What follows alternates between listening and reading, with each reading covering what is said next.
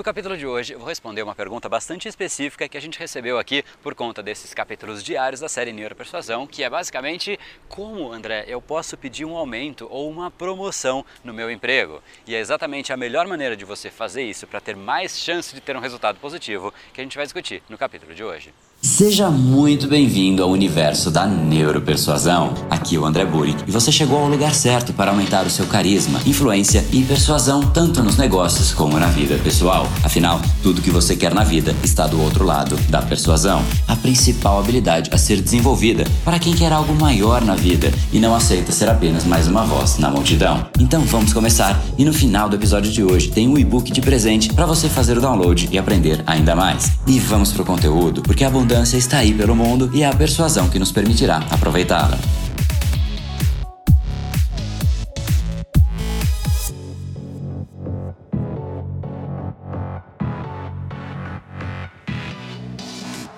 Fala pessoal, André do Brain Power, Academia Cerebral, criador do método Neuropersuasão, e esse é mais um dos nossos capítulos diários da série Neuropersuasão, para você aprender uma nova ferramenta, colocar em prática e ser uma pessoa muito mais impactante e muito mais influente, e hoje muito mais promovida ou muito maior salário, exatamente isso que a gente vai discutir. Qual a melhor maneira de você pedir um salário maior, qual a melhor maneira de você pedir a promoção, e antes de mais nada, vamos discutir como não se deve fazer e como geralmente as pessoas costumam fazer. Basicamente, inclusive eu recebia muitos funcionários vindo para mim dizendo: Olha, André, eu estou há tantos anos aqui na empresa, eu vejo que todo mundo recebeu aumento, menos eu. Bom, primeiro lugar, o que, que acontece com esse começo de informação, essa primeira frase? Quando você diz que todo mundo recebeu aumento, menos você, primeiro, você está se colocando como um coitado. Isso não é. A gente não quer promover coitados, a gente quer promover pessoas que são protagonistas, pessoas que movem a empresa, pessoas que inspiram e não que precisam de inspiração para crescer. Primeiro lugar é esse. Segundo é, quando você diz que todo mundo foi promovido, menos você, automaticamente você está dizendo que você é inferior às outras pessoas. Afinal, você não é reconhecido Algum motivo existe por trás disso tudo. E por fim, o terceiro ponto é quando você diz que todo mundo recebeu, menos você, você meio que está confrontando o seu chefe ou a empresa como um todo, dizendo que, poxa, todo mundo foi menos eu. O que, que você fez? Por que, que eu não estou sendo promovida? Quase que esperando uma justificativa. E a resposta óbvia que vem na mente do seu chefe é: bom, essa pessoa não merece. E não é isso que você quer que ela pense. Se você coloca na mente do seu chefe o pensamento de que talvez você não mereça, automaticamente a sua chance cai drasticamente. Então não permita que você vai fazer isso, porque em primeiro lugar, isso vai colocar o seu chefe na defensiva e ele vai começar a te explicar por que, que todo mundo teve aumento, menos você, reforçando os benefícios das outras pessoas e possivelmente envolvendo seus pontos fracos. E isso não é o que você quer, não é mesmo? Afinal, você não falou absolutamente nada, nenhum valor que você gerou. Então, elimine este caminho. Se colocar em forma comparativa versus outras pessoas não é positivo, porque a pessoa vai justificar o porquê você não está sendo promovido e isso vai simplesmente ressaltar os pontos negativos seus e não é isso que você quer. Então, o que fazer? Em primeiro lugar, eu sugiro que você escolha o momento correto antes de fazer. De repente, quando você sai de uma reunião que foi extremamente positiva ou quando você entrega um projeto que é grandioso, importante para a empresa, traz muito resultado, estes momentos são muito positivos porque você está ali pós-resultado, pós-entrega, pós-superação da expectativa das outras pessoas. E aí você não tem que ficar explicando, justificando, dizendo, ah, eu faço isso, eu faço aquilo.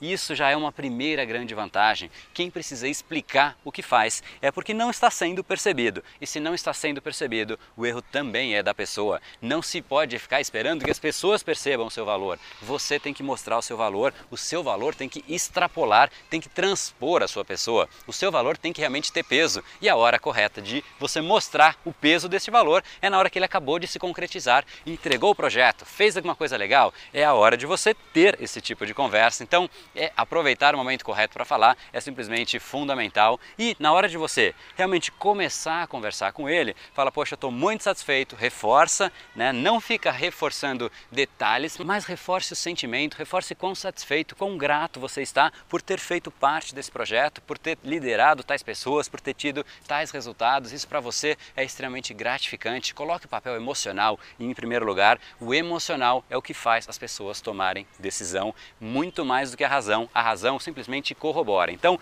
mostre que emocionalmente isso te enche, isso te satisfaz tremendamente e também vai colocar o seu chefe no mesmo estado de espírito. E aí, quando você for começar a falar, você fala: olha, chefe, inclusive eu gostaria de fazer mais. Esse sentimento é algo tão positivo que tem dentro de mim. Eu queria fazer mais. Eu pensei em fazer X, Y e Z. Ou seja, você está mostrando que você quer crescer através do que você faz e não o inverso. Poxa, chefe, me dá um aumento e aí depois eu vou correr atrás. Não, eu quero correr atrás, eu quero fazer mais. E aí naturalmente o aumento vem. Então é a hora de você falar: estou muito satisfeito, isso me enche, estou extremamente grato por tudo isso que aconteceu. Inclusive eu quero ter mais desse sentimento. Eu pensei em fazer de repente esse mesmo projeto para outra área. Eu pensei em fazer de repente uma coisa similar a esse projeto para esse outro produto.